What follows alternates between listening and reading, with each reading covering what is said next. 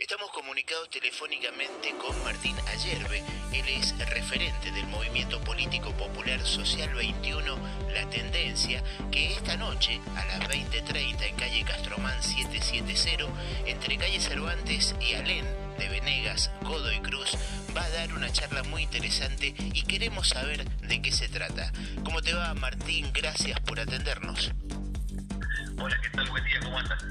Bien, contanos Martín de qué se trata la reunión de esta noche. Bueno, hoy nos vamos a reunir a realizar las cátedras bárbaras, es el modo popular de construir un proyecto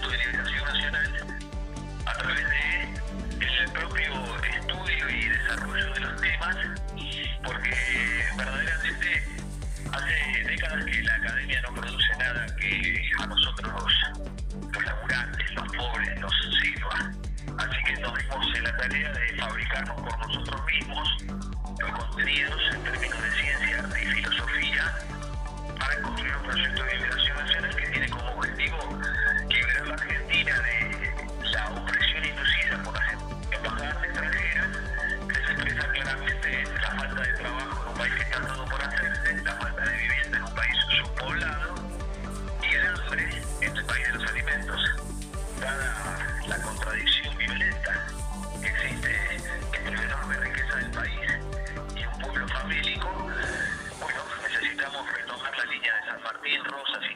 Perón, aquellos que se valieron del Estado empresario argentino para organizar la nación y enfrentar a las embajadas extranjeras y sus multinacionales, para poder alcanzar el pleno empleo, pero poder trascender más allá también de, del plano de la materia y desarrollar una metafísica, una filosofía de liberación que pueda hacer despegar al argentino y crear un signo equilibrado en el mundo, siendo nosotros conscientes de la existencia de la vida y la Pachamama y constituirnos como custodios de la misma en lo que planteamos como camino al equilibrio, camino al Pachamundi, porque el capitalismo está quemando el planeta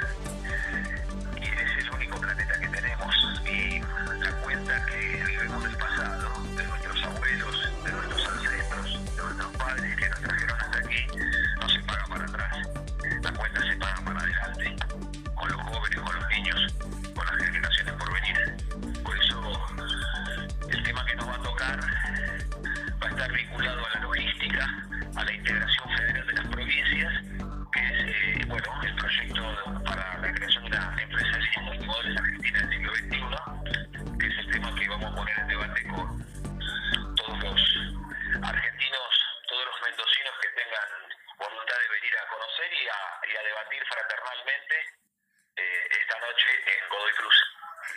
Martín, es evidente de que la independencia política para nuestro país es fundamental eh, y todo el mundo habla de eso. ¿Cuál sería el camino que ustedes están proponiendo concretamente en estos tiempos? El camino es el Estado empresario, todo lo demás son soluciones interiores al capitalismo que no han dado respuesta los últimos 40 años por lo menos.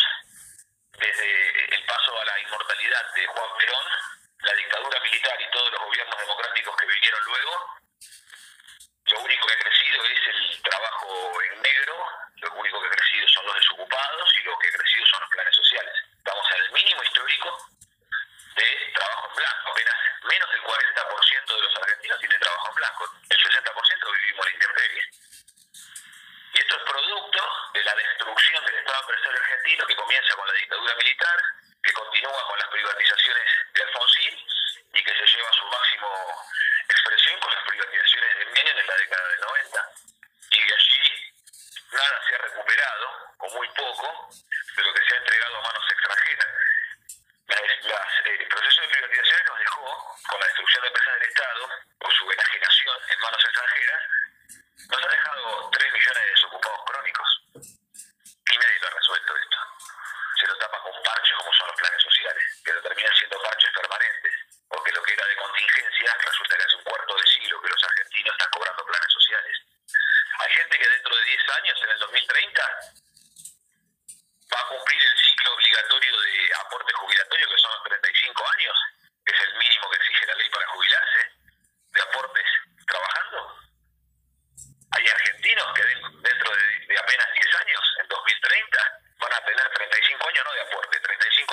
planes sociales.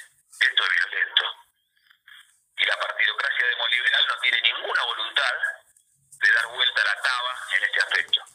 Por eso, para nosotros el MA 21 es un sistema de transporte que unifica el modo carretero, el modo ferroviario en el hinterland argentino, en el interior del país, en la comunicación de nuestro mercado interno, nuestra producción y nuestro consumo. Pero también se vale del flete marítimo internacional con un armador estatal y de aerolíneas argentinas en el plano aeronáutico para poder dar un transporte eficiente, seguro y confiable, tanto de cargas como de pasajeros, que tiene como objetivo en el plano externo nacionalizar el comercio exterior mediante la marina mercante, que es el brazo físico que lo realiza. Y en el plano de interior es integrar a nuestras provincias argentinas que están desconectadas a partir de la destrucción de el ferrocarril en la década del 90. Te agradecemos el ratito con Radio Comunitaria Cuyón y por supuesto el debate está abierto. Las ideas pueden surgir de cualquier lado y todo, ideas es un aporte eh, interesante para escuchar y debatir. Esta noche entonces, 20.30 en calle Castromán 770, entre calle Cervantes y Alén Venegas, Godo y Cruz, nos encontramos. Muchísimas gracias, los esperamos a todos.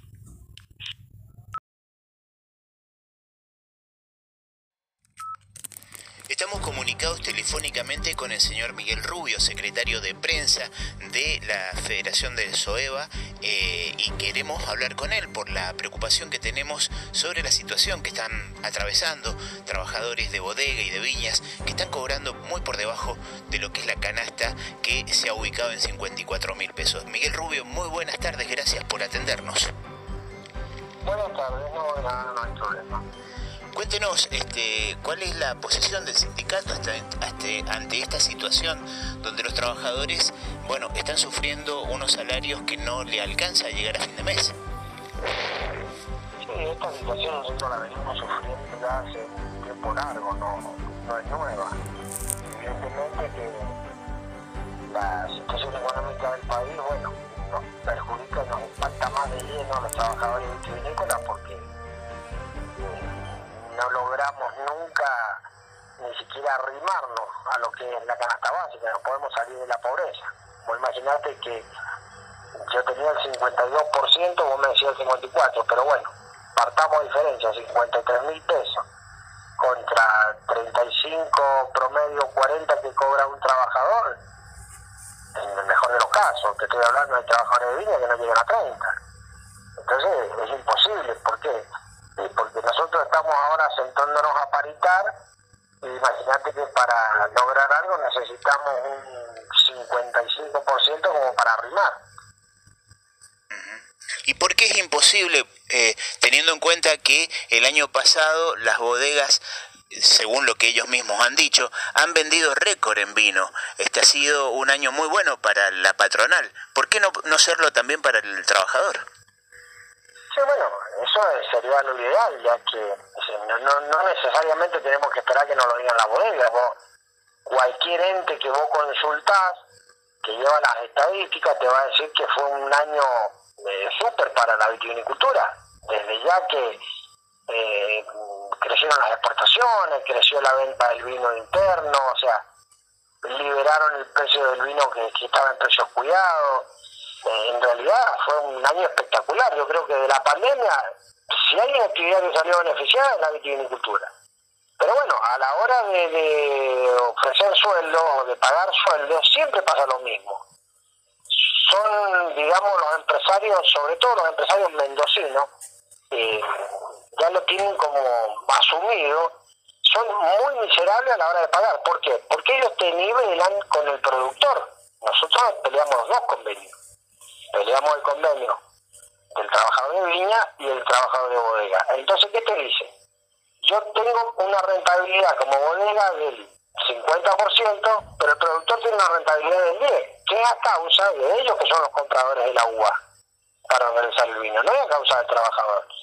Entonces, si vos cerrar una paritaria en un 50%, y matás al productor. Entonces, bueno, ahí empiezan a nivelar para abajo y estamos como estamos porque esto no es nuevo, te vuelvo a repetir. Esto viene sucediendo hace 10 años atrás. Todas las otras actividades, todas las otras industrias han ido eh, acompañando la inflación. Nosotros siempre vamos quedando, la vamos corriendo atrás. ¿Por qué? Porque nosotros el año pasado arreglamos, ellos salieron a decir, arreglamos un 42%. Claro, pero el escalonamiento nos hace ir siempre de atrás. Nosotros el 42% lo vamos a cobrar ahora recién en el próximo sueldo, con el mes de febrero. Así que bueno, nada, eh, la novedad que tengo es la siguiente. El 15 de enero se presentó ante el Ministerio el pedido de convocatoria, o sea, para que convoquen a las cámaras a paritar. Todavía no tenemos respuesta. Eh, ¿Cómo es posible que se haya naturalizado esta situación de pagar en cuotas los aumentos? No es solamente en el caso del SOEVA, pasa en todos los gremios de la República Argentina. ¿Cómo es posible que el sindicalismo haya permitido naturalizar este sistema de pago? Sí, lo que pasa es que, se naturalizó porque no tenías, eh, no tenías otro movimiento de negociación. Te vuelvo a reiterar, como trabajador no podría estar en la línea de pobreza. Cualquier trabajador que se precie tal no debería ser pobre, debería estar mínimamente cercano a lo que es una canasta básica. ¿Por qué? Porque eh, acá estamos hablando de trabajadores, de gente que labura y labura mucho, no estamos hablando de planes sociales, ni de ayuda, nada.